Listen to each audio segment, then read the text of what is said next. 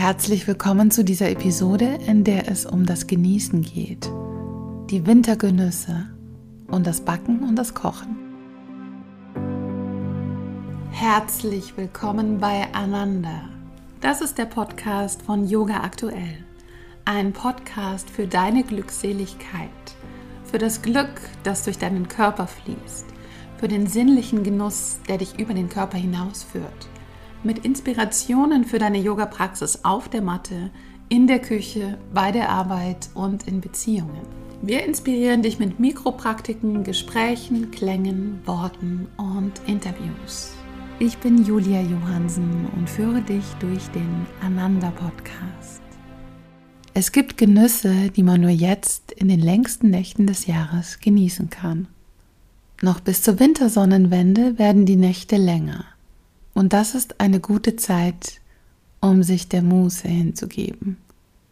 Und das Kochen, Backen, Essen und Trinken wie eine Meditation zu zelebrieren.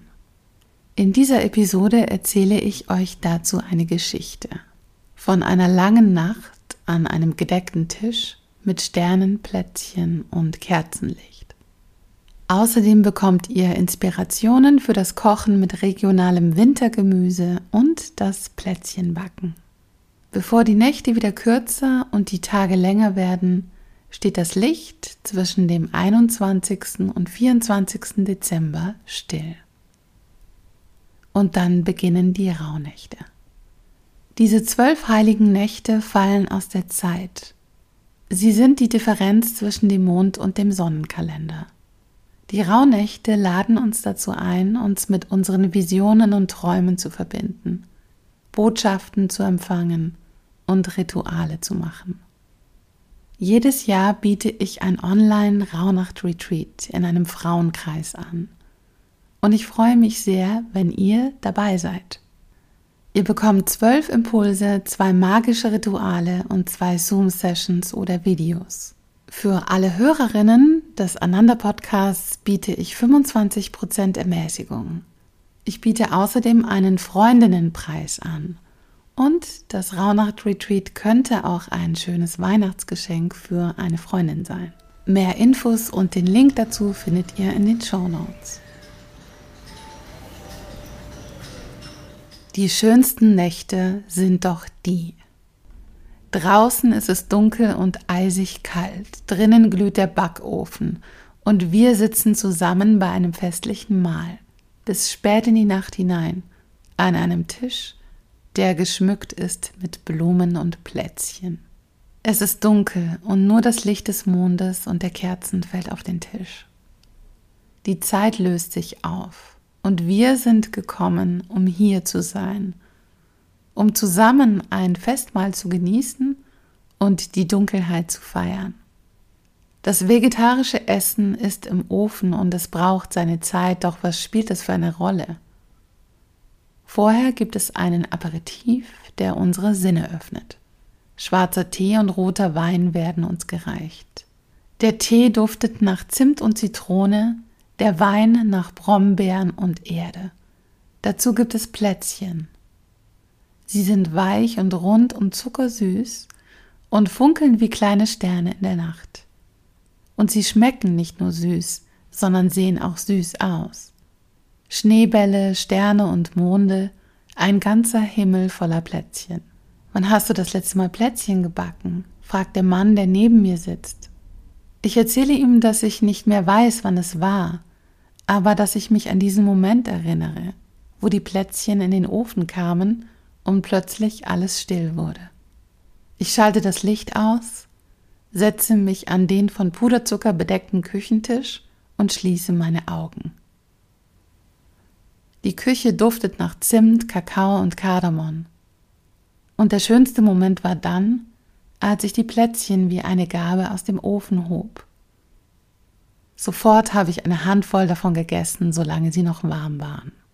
Es ist eine Nacht, wie es sie nur im Winter geben kann.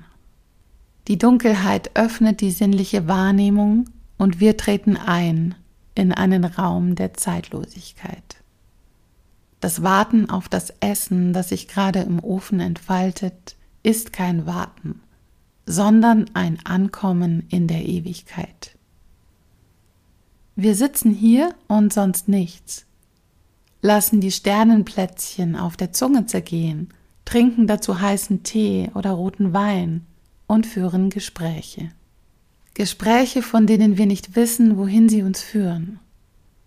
Auf jeden Fall an einen Ort, der mit der Seele verbunden ist und der die Schönheit der Vergänglichkeit zelebriert.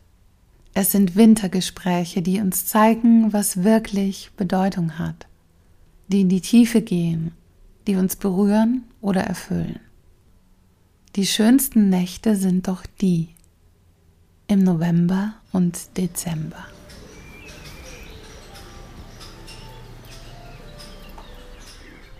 Vielleicht habt ihr jetzt Lust bekommen, selbst ein Festmahl zu kochen, Winternächte mit Freunden zu genießen oder Plätzchen zu backen. Zu einem guten Winteressen gehört regionales Gemüse, das unter der Erde wächst. Schwarzwurzeln, rote Beete, Wirsing, Rotkohl, Weißkohl, Grünkohl. Rosenkohl, Petersilienwurzeln, Steckrüben, Topinambur, Pastinaken und Kartoffeln. Dazu passen alle Gewürze, die eine wärmende Wirkung haben. Chili, Meerrettich, Senf oder Ingwer. Ebenso wärmend sind Kürbis, rote Beete, Haselnüsse, Walnüsse und Maronen. Das Wort Plätzchen hat seine Abstammung vom flach geformten Kuchen, in Süddeutschland auch Platzerl genannt. Die Plätzchenbäckerei entwickelte sich parallel zum Konsum von Kaffee, Tee und Kakao seit dem 18. Jahrhundert. Plätzchen waren bis ins 19. Jahrhundert hinein ein Luxus da Zutaten wie Zucker, Mandeln oder Kakao teuer waren. Heute erzeugen Hersteller in Deutschland rund 82 Tonnen Weihnachtsbäckerei. Das ist definitiv ein Grund mehr, die Plätzchen selbst zu backen. Die wichtigste Zutat für das Gelingen des Plätzchenbackens ist Muße. Keine Eile, ein paar Stunden Zeit für das Sein in der Küche.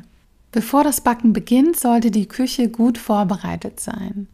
Die notwendigen Utensilien liegen sauber und ordentlich bereit und die Zutaten werden schon vorher aus dem Kühlschrank geholt, damit sie zimmerwarm sind. Man sollte die Zutaten vorher exakt abmessen, denn beim Backen muss man genauer sein als beim Kochen eines Süppchens. Plätzchen selber zu backen, mit Freunden, Kindern oder dem Geliebten, bringt sinnliche Glücksgefühle auch wenn man nicht immer sicher sein kann, was genau dabei herauskommt. Süß ist es in jedem Fall. Wenn euch der Podcast gefallen hat, dann freuen wir uns sehr, wenn ihr ihn weiterempfehlt an die Freunde, uns Sternchen gebt oder eine schöne Bewertung schreibt. Und natürlich auch, wenn ihr das Magazin Yoga aktuell abonniert. Yoga aktuell erscheint bundesweit alle zwei Monate und ihr könnt es online bestellen unter www.yoga-aktuell.de.